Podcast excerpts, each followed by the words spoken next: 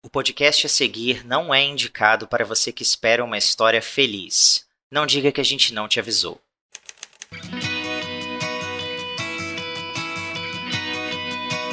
Perdidos na Estante, o seu podcast de adaptações literárias do site Leitor Cabuloso.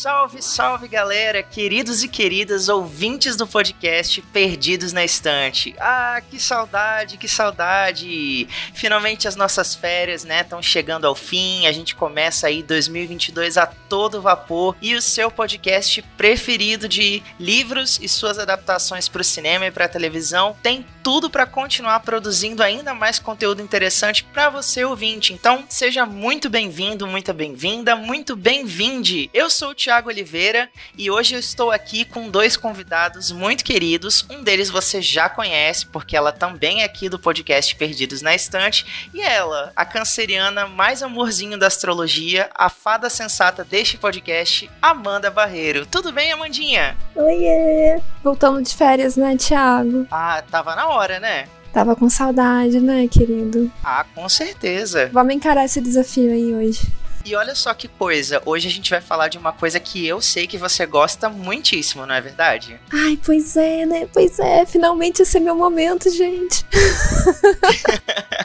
Essa hora chega para todo mundo. E para nos ajudar nessa missão, a gente trouxe um convidado muito especial, porque ele também é especialista no nosso tema de hoje, lá do podcast Dossiê Sneaked. Seja muito bem-vindo, Gabriel. Olá, pessoal. Eu recebi uma mensagem secreta, né, dizendo que eu devia me encontrar com certas pessoas aqui neste local e eu vim, né? Mas quer saber o que é, tem aí? É verdade, olha aí, ó, já chegou com vários enigmas para serem desvendados. Mas, Amanda, conta pra gente, qual é o tema de hoje? Então, o tema de hoje é sobre órfãos, sobre um conde malvado. Eita, Thiago, acho que é sobre desventuras em série? É isso mesmo, Gabriel? Diz que é um tema muito triste, melancólico e depressivo. É uma excelente maneira de começar 2022, vocês não acham?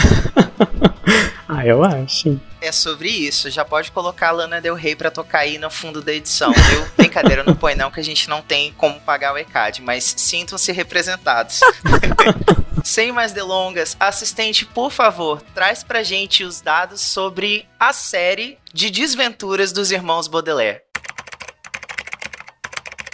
Desventuras em Séries é uma série de 13 livros escrito por Lemon Snicket, heterônimo do autor americano Daniel Handler, e ilustrada por Brett Helkist. A série se trata das aventuras de três crianças, os órfãos Baudelaire, após a morte de seus pais em um incêndio. A ambientação da história é anacrônica e a série é repleta de alusões literárias e culturais. No Brasil, a série foi publicada pela editora Companhia das Letras com tradução de Carlos Sussekind. Muito bem, série devidamente apresentada, eu tenho um desafio para propor aqui em 2022. A gente já começa mantendo né, o padrão. Então, senhorita Amanda Barreiro, você que é fã dessa série, você vai fazer aqui o quadro. Você sabe que o Faustão, ele saiu da Globo e mudou para outra emissora de televisão, né? Aham. Uhum. Eu vou me inspirar nessa piadinha infame e vou propor a você o desafio. Você tem 30 segundos para convencer os nossos ouvintes a lerem a série de 13 livros escrita por Lemon Snicket. Pronta? Ai, caramba, tá, bota o cronômetro aí. então tá. Pronta, Amanda? Bora. Prontíssima. Vai lá, se vira nos 30. Então, gente, primeiro que é um livro para todas as idades. E além de ser para todas as idades, você pode aprender um pouquinho a cada vez que você lê. Se você lê quando é adolescente, você vai ver de um jeito. Se lê quando é adulto, você vai ver de outro. Tem um monte de mensagem escondida dentro desse livro, um monte de pensamento filosófico. E se você só quiser dar risada da desgraça alheia, também pode. Acho que eu nem precisei de 30 segundos, Thiago. Nossa, poxa vida! Que, que você acha, Gabriel? Vale a pena ler a série? Ai, sim. Inclusive, o que ela falou, né, que quando você relê depois de novo muda muita coisa. Quer dizer que eu estou na minha quarta releitura. Maravilhoso pela quarta vez hein? E você sempre descobre alguma coisinha que tinha sim. passado despercebido. Você começa a pensar em uma outra possibilidade de um, um outro jeito. Cara, a escrita é, é fantástica. Nossa, eu concordo. Eu acredito que esse é um livro que ele serve tanto para quem é jovem, né, assim, quem é criança, vamos colocar assim, e tá começando a descobrir esse gosto pela leitura, como também quem já tá nessa nossa fase e tal, porque sempre é bom revisitar algumas coisas. Eu acho que ter um pouquinho mais de, de maturidade ajuda a gente a, a ter uma lupa, né, ali no, nesses elementos que o autor vai trazendo dentro da escrita. Mas sem querer queimar a nossa pauta aí de, de discussão, eu queria que a gente falasse um pouquinho sobre os irmãos Baudelaire, né, que são os protagonistas dessa desventura aventura dividida em 13 livros. Vamos começar pela mais velha, que é a Violet. Gabriel, o que, que, você tem a dizer pra gente sobre a mais velha dos irmãos Baudelaire? Assim como o Lemony mesmo diz, eu acho que os três são crianças muito inteligentes, assim, demais, perfeitas. E a Violet, acho que ela tem todo o peso de ser a mais velha, né? Ela tem o peso de, de ter que cuidar dos irmãos. E ela também tem a, essas habilidades dela, que é de invenção, né? Então, ela tem a mente muito rápida e ela pensa assim, eu preciso resolver esse problema porque sempre tem um jeito, ela sempre fala isso. E eu acho ela maravilhosa por isso, sabe? Porque ela sempre acha um jeito de, mesmo que seja uma coisa muito louca, só na cabeça dela faz sentido, mas ela vai arrumar um jeito de tirar ele de alguma encrenca e alguma coisa com uma invenção dela. Inclusive tinha memes na época que dizia que a Violet inventou a Polishop, né? De tantas invenções que ela fez, tantas coisas. Mais um produto Baudelaire. Adorei. Polishop patrocina a gente. Mas Amanda, ela não tem esse negócio com o cabelo, uma fita, um negócio assim? É, né? Ela só consegue pensar direito, as engrenagenzinhas só, só começam a rodar quando ela prende o cabelinho com a fita. Eu também adoro Violet. Ela é bem centrada, né? Ela não é tão carismática assim como personagem, mas eu gosto dessa senso de responsabilidade que ela tem de sua irmã mais velha. Eu vou tomar conta da situação. Eu tenho um plano. Eu gosto muito dela. Eu também gosto, mas eu queria fazer uma pergunta para vocês dois. Para você ouvinte, né, que tá chegando agora, né, a gente não tá chamando os órfãos Baudelaire de órfãos por um acaso. A gente sabe que logo no comecinho da história, eles recebem a triste notícia de que os pais morreram no incêndio que destruiu toda a casa deles. Então agora eles só têm uns aos outros no mundo. Vocês acham que nesse sentido a Violet ela ocupa, né, por ser a irmã mais velha, um posto assim de maternidade em relação ao Klaus e a Sunny? Talvez em relação a Sunny, eu acho que, no geral, ela é mais uma irmãzona do que algo no sentido de maternidade. Eu queria falar uma coisa, mas assim, é muito mais pra frente, e aí eu vou deixar assim no ar que esse papel dela assume algumas mudanças lá pro final da, da série. Mas aí eu não posso falar muito, não. Quem quiser saber vai ter que esperar o próximo bloco e vai ter que ler a série. Não é isso, Gabriel? Exatamente. Mas eu concordo também, eu acho que ela tem mais esse posto de irmã, mas eu acho que os três, assim, os dois mais velhos, principalmente, eles precisam ter essa, essa ideia de, de amadurecer mais rápido pelas das aventuras que ocorrem com eles, sabe? Eu acho que serem órfãos ainda, principalmente acho que é o fator, né? A gente vai falar mais a outra personagem depois, mas ter uma irmã bebê faz eles terem que amadurecer nesse sentido, sabe? Eu acho que conforme a série vai passando mais, isso vai despertando neles esse senso. Eu vejo muito esse papel de, de proteção dela, né, da Violet, é, principalmente em relação a Sunny, né, porque a, a diferença de idade dela, da Violet, pro Klaus não é tão grande assim. Se eu não me engano, a Violet tem 14 e o Klaus tem 12 anos. Então eles, eles são próximos, assim, em idade, eles se entendem muito, né, eles se comunicam muito bem. Digamos assim, o, o Klaus é como se fosse o, o cérebro ali da, da questão e a Violet é mais a mecânica da coisa. Ela consegue colocar as coisas em ação. Ele dá o background e ela pega tudo aquilo ali e transforma em algo prático. E a gente tem a, a Sunny, né, que é a mais novinha, eu acho que ela tem o quê? Entre um e dois anos, mais ou menos, e ela não fala ainda a língua humana. Ela se comunica através da... Humana. A língua humana. ela se comunica através daquela coisinha de, aquela vozinha de bebê, não é isso, gente? Mas ela é muito fofinha, assim. Eu amo as tiradas que ela tem, porque, tipo assim, o, o Lemon Zinkett tem essa sacada de colocar um pensamento todo filosófico, complexo, em uma fala como Dada, sabe?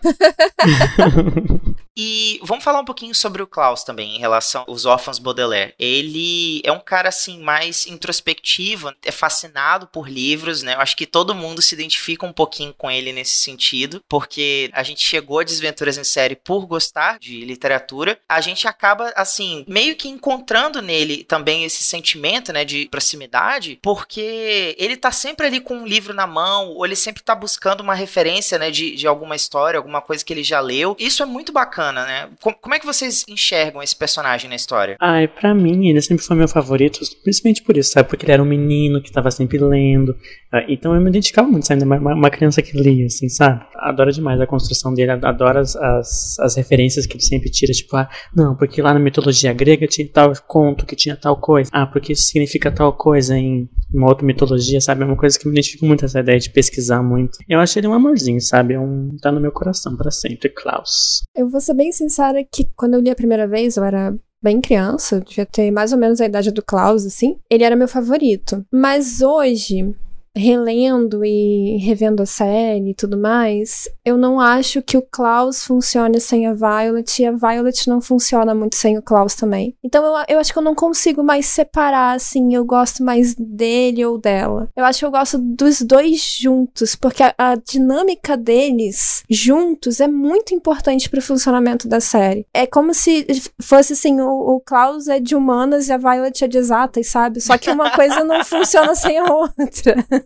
depois que eu li, depois assim, de adulta, eu passei a, a, reparar também no papel da Sunny, porque eu acho que a Sunny passa muito despercebida nos primeiros livros, e quando eu era mais novinha eu também não prestava muita atenção nela, mas a Sunny também tem um papel fundamental nessa história. O que eu acho também é que os, os dois, principalmente nesse início, o Violet e Klaus, eles têm um pé de igualdade de protagonismo, nos livros principalmente. Na série também, a gente tá vendo, no filme não tanto, mas os dois têm o mesmo nível assim, de protagonismo, assim, sabe? Eles têm o mesmo nível de construção. E a Sunny vai ganhando, assim, primeiro ela parece mais uma um alívio cômico, sabe? Ela tem as piadinhas dela, não parece que tem tanto. Mas conforme vai passando a série, ela sobe nesse degrau de igualdade com eles, de protagonismo, e fica sobre os três, sabe? Assim, é a história dos três, e os três têm o seu desenvolvimento e suas questões e particularidades. Acho que isso ele trabalha muito bem, assim, dos três protagonistas que ele tem. Concordo. Sim, sim. A gente pode pensar no, nos três juntos como se fosse um, bolo.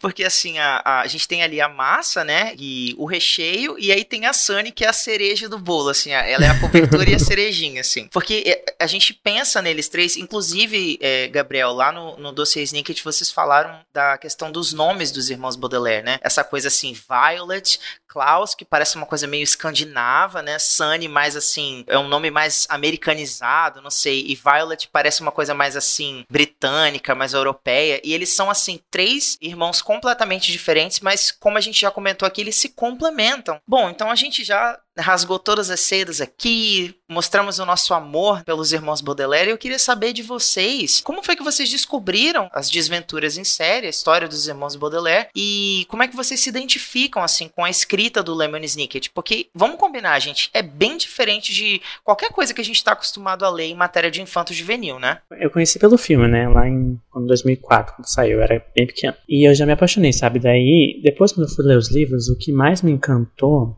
nessa escrita é, assim, acho que são três coisas assim que mais me deixam fascinado. É a metalinguagem dos livros, assim, tem muita metalinguagem, tanta brincadeira, tanta coisa, porque tanta brincadeira uh, com, a, com, a, língua mesmo, assim, sabe, com as palavras, com metáforas, assim, acho que isso é fascinante. A parte linguística, assim, é muito mesmo. rica. De verdade, muito, de verdade. Assim, muito, muito, muito. É maravilhoso a parte de referências, tem tanta referência, tanta coisa que eu fico assim chocado, assim, de até, sei lá, o, o sobrenome deles Baudelaire é referência a um poeta que é o, é o Charles Baudelaire. Sim. Assim, tem um milhão de referências. Assim. E inclusive o Paul também, né? O Sr. Paul. Sim, Edgar Allan Poe. Nossa, não me falem em Sr. Paul, que eu tenho um ranço enorme deste homem, meu Deus. E só uma coisa sobre as referências é que por mais que pareça que ele tá jogando um monte de referência aleatória, tudo faz completo sentido. Você vai juntando aquilo tudo ao longo dos 13 livros e, cara, faz muito sentido. Eu acho que a, a terceira coisa que, assim, fez me pegar mesmo, assim, é os mistérios. Porque tem,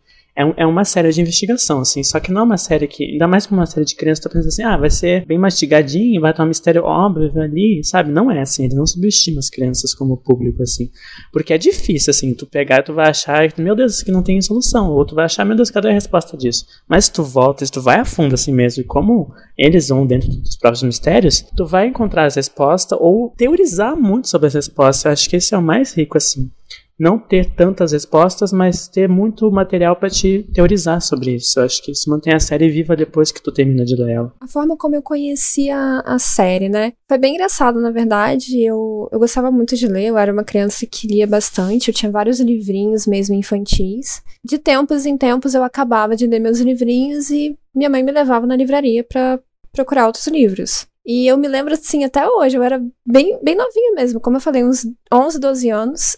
E a minha mãe pegou o Mal Começo, né, o primeiro livro, e ela leu a sinopse e ela começou a dar risada dentro da livraria. Ela falou assim: ah, Amanda, eu vou comprar esse livro aqui, que se eu não quiser ler, eu vou ler. Comprou mais pra ela do que pra você, né? ela achou muito engraçado. Nem tinha filme ainda. Aí eu cheguei em casa, assim, no carro eu já comecei a folhear e, e comecei a ler e adorei. Aí, tipo, toda vez que a gente passava na livraria, eu, mãe, eu quero o próximo, eu quero o próximo. e a escrita realmente é, é fascinante. É fascinante pra uma criança porque é engraçado. É humor negro, né, gente? Mas é engraçado, não é um humor negro pesado. É fascinante para um adulto quando você começa realmente, como o Gabriel falou, a juntar todas essas referências e todos esses pontos. E você vai percebendo o quão grandioso é aquilo tudo por trás, sabe, disfarçado de um humor negro infantil. E você, Thiago? No meu caso, foi por causa de Harry Potter, veja só. Porque na época que eu descobri Desventuras em Série, a série de Harry Potter não estava completa ainda. Então eu tava naquela vibe de tipo assim, poxa, eu descobri que ler um livro é como assistir um filme dentro da sua cabeça e você vai construindo as cenas e isso é incrível, eu preciso mais dessa droga. e aí eu comecei a explorar outros universos, assim eu fui descobrindo as Crônicas de Nárnia, é, O Senhor dos Anéis e na biblioteca biblioteca da minha cidade tinha os três primeiros livros de Desventuras em Série, né? O, o Mal Começo, A Sala dos Répteis e O Lago das Sanguessugas. Então foi o meu primeiro contato, assim, eu lembro que o, os dois primeiros, assim, eu lembro que cada um eu devorei em um dia, assim, sabe? Eu, eu peguei um dia, li, devolvi no outro dia e peguei o segundo, porque, assim, era muito frenético o ritmo, era uma coisa muito instigante, principalmente para essa questão do mistério. É muito engraçado você pegar um livro que logo de cara já começa te dizendo assim: olha, se você está acostumado com histórias de fantasia, histórias bonitinhas, de heróis e princesas e tal, esse livro não é para você, porque esse livro não é feliz, assim. É uma Sim. desgraça completa do início ao fim, entendeu? Tipo, largue esse livro imediatamente. Aí você pega e fala isso para uma criança. Você acha que a criança vai fazer o quê? Você acha que ela vai largar o livro? Não, é Exato. óbvio, né? a gente fica naquela vibe assim, meu Deus do céu, eu quero saber o que, que acontece com esses irmãos. E assim, o autor, ele realmente cumpre o que ele promete. É uma desgraça atrás da outra, né? Psicologia reversa, né? Você fala assim, pelo amor de Deus, eu não aguento mais tanto sofrimento na vida dessas crianças, alguém faça alguma coisa. Mas eu coisa. quero o próximo. moço, me vem mais três aí. eu tô no time da Amanda. Chego lá na livraria e falo assim, moço, eu quero o próximo dessa droga aqui, que ela é boa, ela é forte, eu quero mais. Bom, mas a gente sabe, né, que a série fez muito sucesso, não só pela escrita, né, genial do, do autor, que a gente apresenta aqui como pseudônimo. Não sei se dá pra usar essa palavra, mas assim. É o pseudônimo dele, sim. Mas a gente sabe também que a, a, a repercussão ficou grande por conta das adaptações. A gente teve teve uma em 2004, que foi um filme mesmo, que pegou aí os, os, três primeiros livros da série e em 2017 a Netflix produziu a série. Eu queria conversar um pouquinho sobre, com vocês sobre essas duas adaptações. Vocês topam? Mas antes vou pedir para o nosso assistente apresentar devidamente para o nosso ouvinte as duas adaptações de Desventuras em Série. A gente volta já já. A primeira adaptação de Desventuras em Série saiu para o cinema em dezembro de 2004 e teve como foco os três primeiros livros da série. No elenco, nomes como Jim Carrey, Timothy Spall, Mary Streep e Jude Law. Uma segunda versão, dessa vez em formato de série de televisão, foi lançada pela Netflix em janeiro de 2017 e adaptou os 13 livros da série com roteiros do próprio autor da obra, Daniel Handler. Muito bem, então, antes da gente começar falando sobre as duas adaptações aqui, comentar sobre os nossos gostos, as nossas preferências, eu vou propor o segundo desafio desse episódio. Veja só, porque um não era o bastante. A gente começa 2022 com o pé direito. Então, Faustão, pode voltar aqui, porque agora chegou a vez do Gabriel. Gabriel, você tem 30 segundos aí para você se virar e convencer os nossos ouvintes a assistir a adaptação de Desventuras em Série. O filme, a série, aí é com você. Pronto? Pronto. É, agora. Eu queria dizer que, assim, quem lê os livros tem que assistir tanto o filme quanto a série. A série, a, o filme eu vou dizer que precisa assistir simplesmente porque tem Mary Streep no filme, gente. Vão lá assistir, tem Mary Streep, icônica. Maravilhosa, o filme é maravilhoso, é lindo visualmente. Ele adapta três livros, mas a série também chega lá e, e adapta mais aprofundadamente, dá um episódio para dois episódios para cada livro. E tem Neil Patrick Harris, tem músicas, é maravilhoso, tem um elenco bom. E se você leu, você tem que assistir as duas. E se você não leu, eu, eu recomendo tanto ler quanto ver o filme quanto ver a série. E é isso. Muito bem. Amandinha, aprovado? Aprovado. E você, ouvinte, o que, que você achou desse desafio? Tanto da Amandinha quanto do Gabriel? Deixa pra gente seu comentário lá no site leitorcabuloso.com.br. Escolha aí o seu melhor motivo para começar assistindo Desventuras em Série. Mas, Gabriel, parabéns aí pelo desafio. Sinopse, né? Motivos muito bem apresentados. Vamos começar aqui então essa polêmica, né? Porque a gente tem essas duas versões, uma versão cinematográfica e uma versão televisiva. Eu já vou começar puxando aqui o tapete de vocês e perguntar qual das duas vocês preferem? Filme ou série? Série. Ah, é difícil. Mas eu vou dizer que sim, ó. Eu tenho uma paixão muito, muito grande pelo filme, porque eu fiquei lá, tipo, uns 10 anos, eu só tinha o filme, eu não tinha os livros, eu só tinha, sabe, só isso para mim. E era, eu, assim, era um dos meus filmes favoritos da minha vida esse filme primeiro.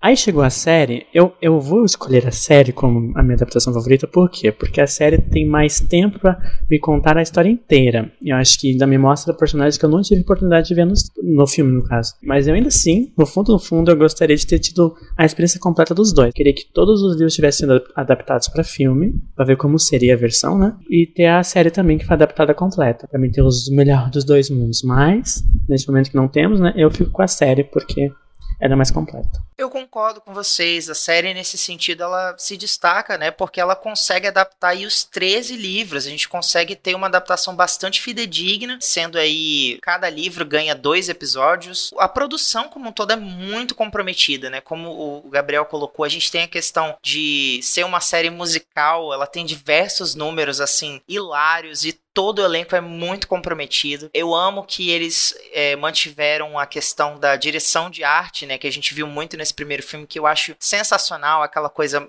muito das ilustrações do livro, até meio assim, góticas, meio trevosas, assim, aquela coisa bem tristonha. Mas eu achei que os Baudelaire da série, eles são um pouquinho mais assim, coloridos em relação aos, aos atores da adaptação fílmica. Eles ali já são um pouquinho mais velhos, né? Do que a, a o livro propõe.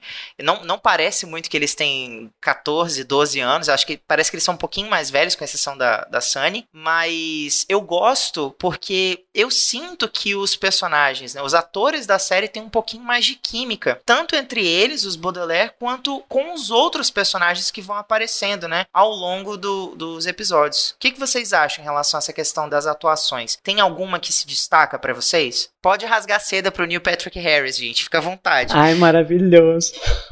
é isso que eu ia falar, porque assim, as crianças, eu acho que do filme só a Violet se sobressaiu, né? Da série, as crianças não são tão expressivas, eu acho. Mas assim, gente, a Sunny é a coisa mais fofa que existe neste mundo e em outros mundos também. Os figurinos da Sunny são um motivo à parte para você assistir a série. Cada episódio ela tá com um figurino novo e mais fofo que o outro. Mas, sinceramente, eu sei que o filme tem o Jim Carrey e a Mary Streep. E eu amo os dois. Inclusive, eu acho o Jim Carrey um ator, assim, fora da curva, excepcional. Mas eu não gostei do Olaf dele. Sério? E o Neil Patrick Harris, para mim, entregou, assim, perfeitamente o que o Conde Olaf é, do começo ao fim. Você vê então o Conde Olaf assim como essa figura mais caricata mesmo, porque assim, na série da Netflix, a impressão que dá, assim, que fica mais evidente é que ele é um ator ruim. Mas ele é. Então, ele, ele é um ator ruim, sabe? Eu, eu acho que o, o Jim Carrey, por ele ser mais assim, caricato, né? Quando ele pega para fazer outros papéis, como por exemplo, o Grinch ou o Ace Ventura, por exemplo, ele é bem assim, performático, ele, ele é caricato, ele brinca muito com o rosto, com o corpo. Então eu, eu acho que isso enriquece bastante a atuação dele como o Conde Olaf, apesar de ele, digamos assim, ter muito essa marca dele de trazer esse efeito cômico, ele, ele não é agressivo enquanto vilão, ele é aquele vilão pastelão, mas ele é engraçado, sabe? Você quase fica esperando ele dar aquela gargalhada malvada no meio de, de, um, de uma cena. Eu já acho o Neil Patrick Harris mais comprometido com essa coisa da vilania, mas às vezes eu sinto que ele pesa um pouco em relação a essa atuação. Por exemplo, na, no primeiro episódio, quando ele dá um tapa na cara do Klaus, aquilo, tipo assim, quebrou um pouco o clima da, da cena para mim, sabe? Eu falei, caramba, nossa, mas, tipo, ele, ele bateu no Klaus, sabe? Eu, eu não tava esperando por aquilo, assim.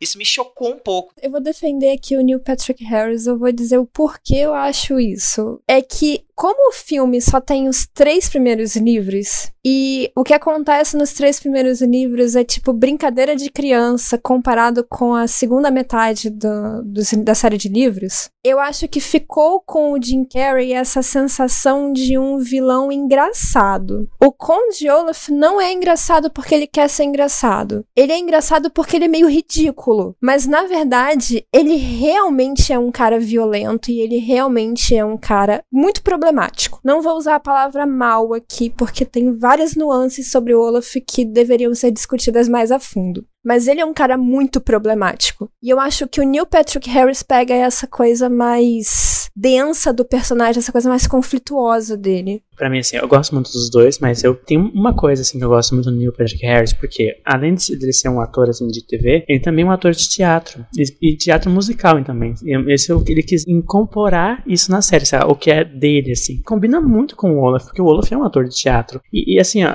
ele tem essa teatralidade, essa coisa exagerada no Patrick Harris, que é, acho que combina perfeitamente com, com o Olaf, assim. Essa ideia de crescer um astro, o que mais me chamou, assim, me conquistou foi a parte de musical, assim, porque eu amo demais musicais. E quando teve na primeira temporada assim, uma, alguns números musicais, eu fiquei tipo, meu Deus, assim, a coisa mais perfeita da minha vida. Sempre que eu quis, assim, sempre, tudo que eu sempre quis, o Neil Patrick Harris trouxe. Eu acho que por isso eu fico com ele como meu Olaf favorito. Bom, muito bem. A gente tem dois defensores aqui do Neil Patrick Harris. Tem um, um save defensor.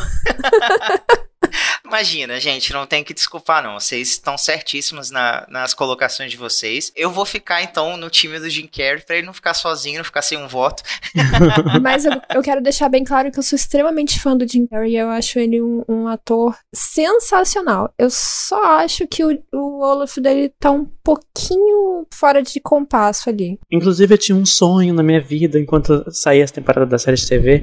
Eu queria muito. É que tem uma atriz, né, que ela faz tanto o filme quanto a série, que ela no filme ela faz a, a Juiz Strauss e na série ela faz a Doutora Orwell. Então eu pensei assim, ah, imagina se Jim Carrey e Mary Streep voltam pra última temporada para interpretar uns certos vilões que aparecem lá. Eu fiquei, meu Deus, isso é tudo pra mim, mas nunca Nossa, aconteceu, mas eu queria. Ia ser legal mesmo, caramba. E assim, né, gente, vamos combinar, Mary Streep ela podia fazer o papel de uma cadeira que seria digno de um Oscar, né? Maravilhoso. Então o, problema é conseguir convencer a, a Mary Streep a fazer uma série, né, amores? É, é complicado. É, é verdade, assim, aquela dali, a agenda dela é bem comprometida mesmo. Mas então, pegando esse gancho, né, que a gente tá todo mundo empolgado aqui falando da série, rasgando seda para a série, vocês têm algum episódio, assim, favorito das três temporadas, assim, algo que se destaca para vocês, seja por ser um musical, ou pela direção de arte, ou pela genialidade, ou de repente por ter usado um pouco, né, diferenciado um pouquinho do que a gente tem no livro e ter trazido uma outra roupagem pra série? Ah, eu tenho um, assim, um dos livros que eu não, não eu nunca não gosto, né, mas é um dos menos favoritos é o do Hospital Hostil, que nunca me chamava tanto atenção. Mas a adaptação dele, ela foi tão genial, assim, na ideia de como se fosse um filme de terror, e tem referência iluminada com as gêmeas, assim, tem todo um clima tipo, ai meu Deus, estamos no hospital abandonado, assim, eu acho que, assim, é genial, genial, genial essa parte da adaptação do Hospital Hostil, esses dois episódios, eu acho que é tudo para mim. Eu acho que eu fico com o que também é um dos meus livros favoritos, que é o do Hotel, porque eu acho que ali as respostas começam a ser dadas nos livros, né? E a série consegue também te dar uma visão muito diferenciada sobre o que tá acontecendo. Porque você chega ali no hotel, sem querer dar muito spoiler, porque já é uma parte do final, mas você chega no hotel muito certo de várias coisas. E ali você começa a descobrir que talvez não seja bem assim, que você pode olhar por outros ângulos e descobrir mais coisas. E eu acho que a série conseguiu captar bem isso também. Olha, eu concordo com vocês e eu vou defender aqui o Lago das Sanguessugas. Eu sei que não é um livro que tem grandes acontecimentos, na verdade ainda está bem introdutório né, nessa questão. Ele começa a apresentar a dinâmica dos sete primeiros livros, que é essa coisa de toda vez os Baudelaire serem introduzidos a, a um novo tutor que vai estar tá ali né, com a missão de proteger eles sobre a escolha super irregular do Sr. Paul. Esse personagem, ele deveria... Ai, sério, cancela o Sr. Paul. Não, não tenho paciência. O Sr. Paul tem que acabar. Tem que acabar. Mas eu gosto muito da tia Josephine, tanto pela atuação da Mary Streep, quanto a, a atriz, né, da, da série. Inclusive, é, é, um ponto que eu queria destacar, porque a série, nesse sentido, ela é muito mais carregada de representatividade, né, em relação ao, ao filme. Tem essa, majoritariamente, quase os atores são brancos, né? Então a, a, série ela diversifica um pouco isso. E eu sou fascinado por aquela parte em que a, a tia Josefine vai, vai escrevendo aquele bilhete para eles, deixando aqueles erros de gramática propositalmente para eles irem achando as mensagens. E eu acho que é quando eles três, os três, né, os Baudelaire, começam a funcionar mesmo como uma engrenagem. Assim, eles entendem que quando eles colocam essas habilidades deles juntas, eles conseguem alcançar o impossível. Cara, pelo amor de Deus, sabe? Tipo, aquela casa balançando no meio do furacão.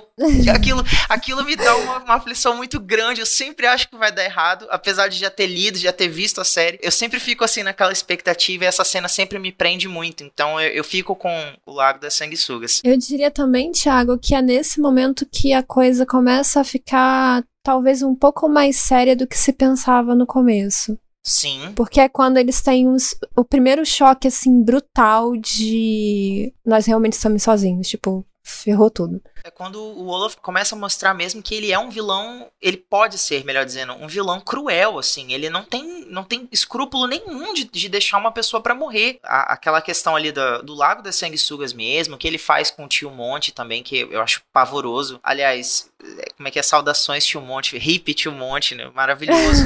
eu queria muito que ele tivesse tido uma oportunidade de continuar. Então, mas no caso do Tio Monte, eles não assistem a, a morte acontecendo acontecendo. E no caso da tia Josefine, eles presenciam, sabe? É tipo, terrível. agora é pra valer. Realmente, ele, isso tá acontecendo. Sabe? Eu acho que é o primeiro choque grande de realidade deles com a crueldade do Olaf. É verdade, assim, você, você tem razão, Amanda. Esse, esse ponto é, é, é crucial, assim. É, é uma série que fala muito da, dessa questão do amadurecimento também, né? Porque eles começam a, a, a realmente perceber que a, eles vão crescer da pior forma possível, que é sem um amparo, sem uma família, apesar de eles estarem sempre ali nessa dinâmica dos sete primeiros livros, né? Porque depois a dinâmica se inverte, né? Eles que passam a ter que usar disfarces e se esconder para não serem encontrados, o que eu acho genial, porque tipo assim, quando você começa a se acostumar com um negócio, o autor vai lá e pá, muda tudo e aí você perde o chão e, e ok, vamos pensar em como é que funciona essa nova dinâmica para os Baudelaire, mas eu concordo com você, Amanda. Eu acho que é onde realmente a coisa começa a ficar séria de verdade. Muito bem, então, para a gente se aproximar aí do finalzinho da nossa discussão, vou fazer uma pergunta bastante indevida para vocês dois, que se vocês tivessem que escolher um dos tutores que os Baudelaire tiveram até a metade da série, assim, é, obviamente a gente gostaria que eles tivessem a oportunidade de estar com os pais desde o começo. Mas se a gente tivesse que imaginar um cenário onde eles pudessem manter um tutor, alguém que tivesse aí uma segunda chance, quem vocês escolheriam? Ah, sim, eu tinha um monte. Que no início, né, no,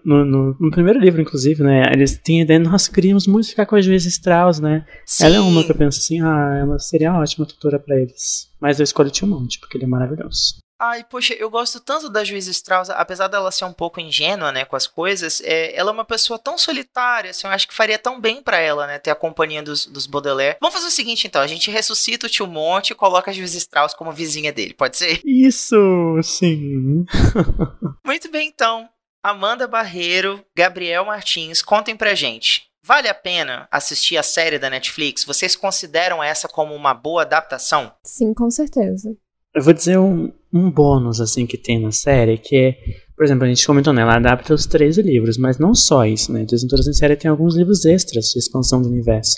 E eles botam Isso! tudo, tudo Exatamente. desses livros extra na série. Sim, tu pensa assim, é, é- é perfeito, assim, tem o, o Autobiografia Não Autorizada de Lemon Snicket e o Cartas para Beatriz. E os dois, assim, tá tudo lá, assim, então é é uma, uma adaptação muito completa nesse sentido. E tanto também, né, porque nas primeiras duas temporadas o roteirista da série, um dos, né, era o próprio o Daniel Handler, né, que é o, o autor, né, por trás do Lemon Snicket. Então ele, ele trouxe tudo ali, é uma coisa feita com muito amor por ele, assim. Então acho que vale muito, assim. Eu tenho algumas questões com a última temporada da série, mas ainda assim eu gosto e eu acho que vale muito a pena sim. Inclusive, a musiquinha não sai da sua cabeça por semanas depois que você assiste a série. Look away, look away.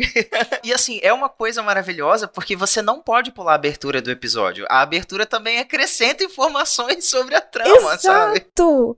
Por favor, não pule a abertura. Cara, é um empenho grandioso pra poder fazer, sabe, acontecer. Você vê que foi um trabalho realmente comprometido. Eu acho que é, é muito raro a gente ver essa oportunidade, né, de que de o autor de uma obra poder estar envolvido diretamente com a produção dela, né? E nesse caso, o, o Daniel Handler, ele tá envolvido ali na, na produção dos roteiros, né? Ele também tem poder decisivo na, na construção de cada uma das três temporadas. E isso resulta num- numa possibilidade de os episódios da série serem muito fiéis ao material original. O que pra gente que curte muito esse universo, que imaginou aquelas cenas na nossa cabeça, ser brindado, né, com, com essa fidelidade, de olhar e falar, puxa vida, eu imaginei exatamente assim. Ou então vinha aquela coisa assim, completamente fator surpresa, né, como o, o Gabriel comentou em relação ao Hospital Hostil, e fica melhor, fica ainda melhor, né, porque o, o autor, ele tem a oportunidade de dar aquela repaginada numa cena que ele construiu, o que eu acho sensacional, assim, né. Um outro bônus que eu acrescentar é que uma das minhas personagens favoritas é Esme Squalor.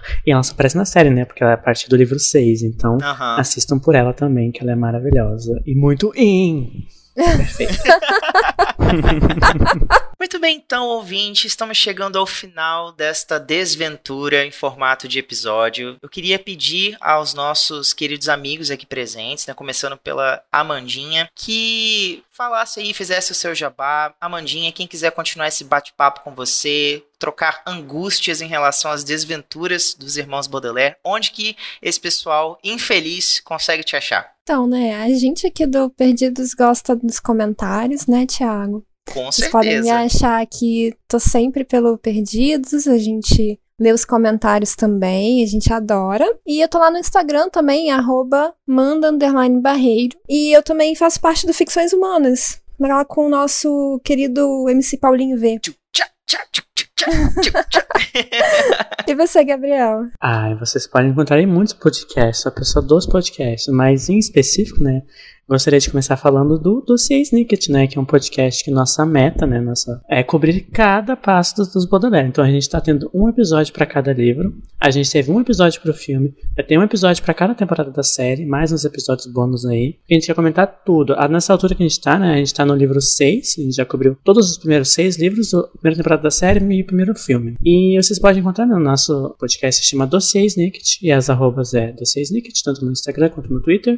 E tem disponível no Spotify e também outros agregadores. Mas eu queria mencionar também, rapidamente, que eu tenho alguns outros podcasts, que um outro é o King Verso, que é para falar sobre Stephen King, onde a gente está lendo todas as obras dele lançadas em ordem cronológica, então a gente tem uma meta, sei lá, de vai durar uns oito anos o podcast, né, porque tem muito livro do Stephen King. E o outro, né, que também participa do Leitor Cabuloso, né, que é o Estação 21, é um podcast sobre obras de ficção especulativa. E lá também participo de muitos episódios. E é isso. Esses três podcasts. Olha, ouvinte, não se desespere. Todos esses podcasts que o Gabriel mencionou aí estarão linkados no post desse episódio. E você vai poder ouvir com calma, conhecer direitinho, prestigiar o trabalho que é produzido com muito carinho por ele e pelo pessoal do Estação 21 também. E eu fui seu host nesse episódio, sou o Thiago Oliveira. Você me encontra em todas as redes sociais, inclusive no Scooby, como arroba Thiago.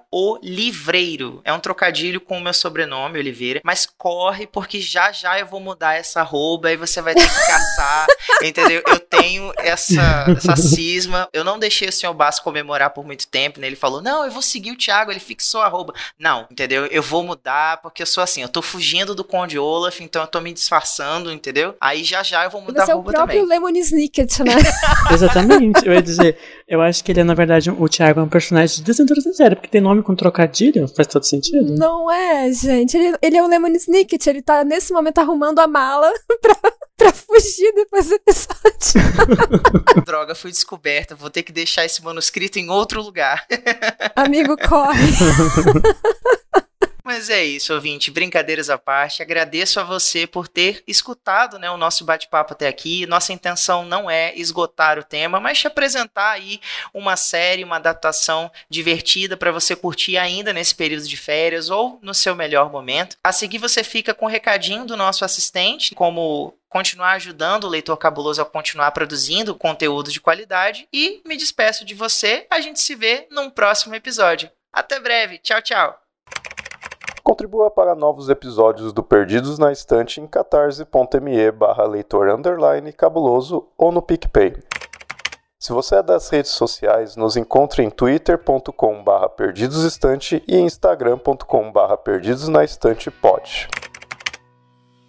Você acaba de ouvir ao podcast Perdidos na Estante. Apresentação: Tiago Oliveira, Amanda Barreiro e Gabriel Martins, do podcast Dossiê Snicket. A pauta é de Tiago Oliveira, assistente e edição Leonardo Tremesquim. Esse episódio é um oferecimento especial dos nossos apoiadores. O nosso abraço especial vai para o Rodrigo Leite, o Airechu, a Melissa de Sá, a Cláudia Rodrigues, a Nilda, o Lucas Roberto Arraes Domingos, a Carolina Mendes, o Luciano das Neves Neto, o Caio Amaro, a Fernanda Cortez, o Igor Baggio, a Marina Jardim, a Carolina Vidal, a Deise Cristina, a Priscila Rúbia, a Daiane Silva Souza, o Luiz Henrique Soares, a Marina Kondratovic, a Luciana Bento, o Clécius Alexandre Duran, o Amauri Silva Lima Filho, a Aline Bergamo e Ricardo Brunoro.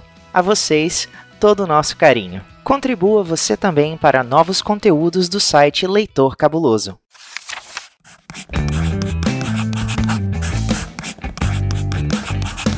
Esse podcast faz parte do site Leitor Cabuloso. Conheça nossos conteúdos em www.leitorcabuloso.com.br.